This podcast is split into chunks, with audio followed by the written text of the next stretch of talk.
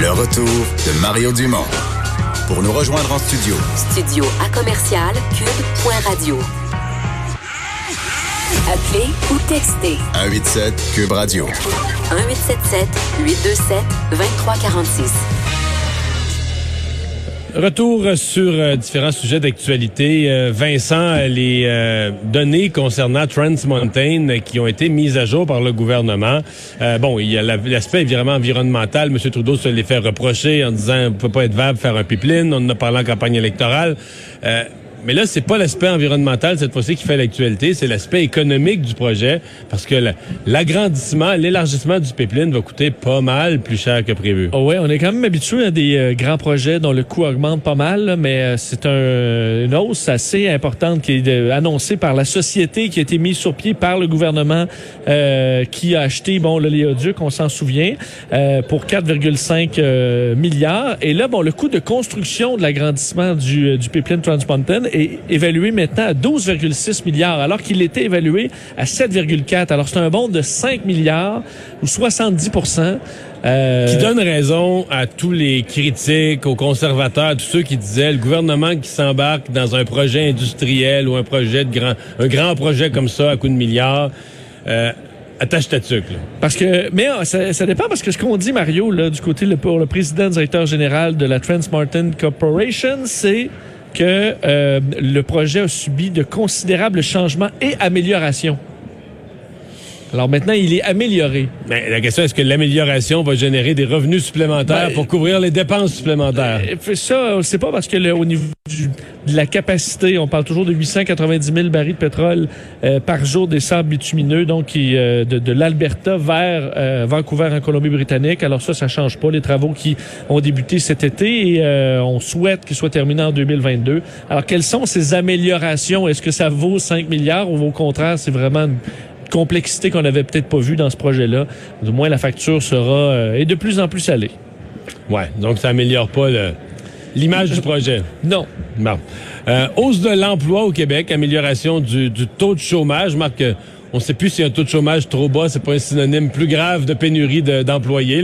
Mais c'est quand même la situation qui se poursuit euh, au, Québec. Donc l'emploi qui, euh, qui est en croissance, 19 000 emplois supplémentaires en janvier, euh, particulièrement en temps plein. Alors c'est une bonne nouvelle. Taux de chômage qui s'établit à 5,1% Le plus bas qu'on a connu en 2019 était de 4,7. C'était vraiment... ouais, ça avait remonté un petit peu quand même. Ça avait remonté un petit peu. 4,7, c'était vraiment exceptionnel. Alors on est quand même à 5,1. 31 21 000 emplois ont été créés, 12 000 perdus. On en a quand même parlé sur qu'on couvre souvent les emplois euh, qui sont euh, perdus. Hausse de postes à temps plein, donc qui est la plus forte de toutes les provinces. Alors c'est quand même un, portrait intéressant parce que ici, je parlais de 33 000 emplois. Euh, en Ontario, c'est 10 000. Alors la plupart, une grande partie à temps partiel. alors c'est quand même positif. Au niveau du... enfin, on souligne qu'au Québec, là, 5% le, taux de chômage est à 5% et ça s'approche du creux également historique de 4,7% Alors, euh, ça facilite pas l'embauche de main-d'œuvre, mais économiquement, c'est quand même intéressant. Oui, c'est des, c'est sûr que c'est des bonnes nouvelles. Puis euh, le ministre des Finances qui va, déposer son budget, le ministre des Finances du Québec, qui disait euh, ah, on craint un peu, est-ce que le virus pourrait affecter l'économie, etc., les contre-coups du virus sur l'industrie touristique donc, pour l'instant, ça n'a pas l'air de mettre les baromètres au mauvais temps, en tout cas pas pour le, pas pour le Québec. D'ailleurs, on voit les marchés sont assez solides malgré le. Pour l'instant, en Asie, plus en Asie. Non, plus en Asie, mais je veux dire ici, euh, ça, ça, ça On a eu une journée très difficile il y a quelques jours, sinon ça se maintient. Euh, le régime de retraite chez Bombardier qui pose des inquiétudes parce que, bon, on a parlé des problèmes de Bombardier cette semaine, mais s'il y a des problèmes financiers, c'est Bombardier. Il y a aussi des problèmes financiers dans le régime de retraite des employés de Bombardier. Ouais, déficit de 4 milliards de dollars dans les régimes de retraite euh, chez Bombardier, alors qu'on sait Bombardier a déjà une lourde dette de plus de 12 milliards. ça commence à faire un gros boulet à traîner. Alors, euh, plusieurs employés commencent à s'inquiéter euh, de la situation, surtout qu'on voit ce qui se passe avec euh, dans le dossier de Capital Média, alors des employés euh, qui avaient confiance à leur régime de retraite pour leurs vieux jours et qui se retrouvent avec cette partie-là sérieusement amputée. Euh, parce Ils ont raison de s'inquiéter parce que si les divisions sont à vendre, est-ce qu'un repreneur voudrait reprendre un régime de retraite? tu reprendrais tout. Tu achètes une compagnie, tu as déjà des défis, la compagnie a des problèmes et tout ça.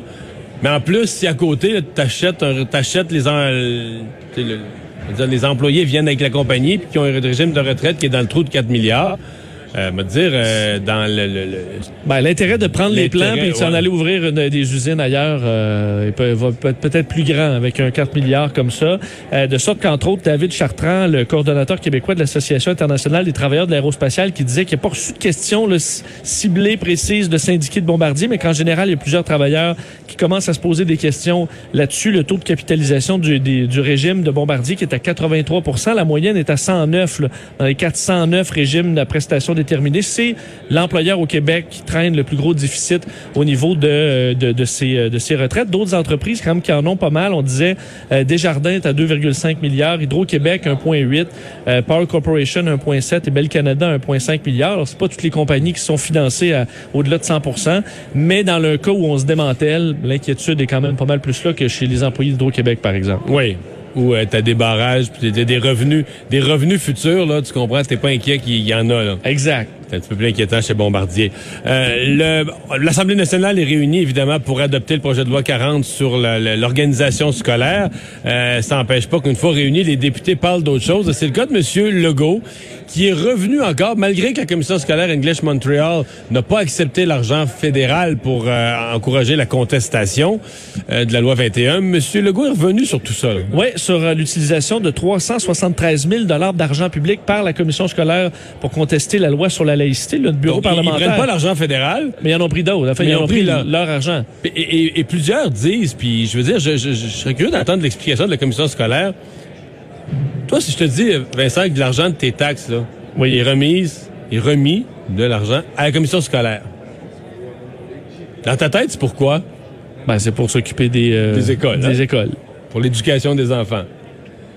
Là, euh, quand une commission scolaire qui a 300 quelques mille piastres d'investis dans une cause, puis là, je dis pas si c'était la cause d'un enfant ou du droit à l'éducation, mais c'est pas ça, là. C'est une cause politique. Ils sont pas d'accord, ils sont en désaccord avec une, une nouvelle loi que le gouvernement, le gouvernement a fait adopter à la suite de débats euh, électoraux, là, pour ou contre euh, une, nouvelle loi oui. sur les, les- les- le port de signes religieux. C'est un débat légitime. On peut être pour, on peut être contre. C'est comme s'ils se battaient contre Trans Mountain. Là.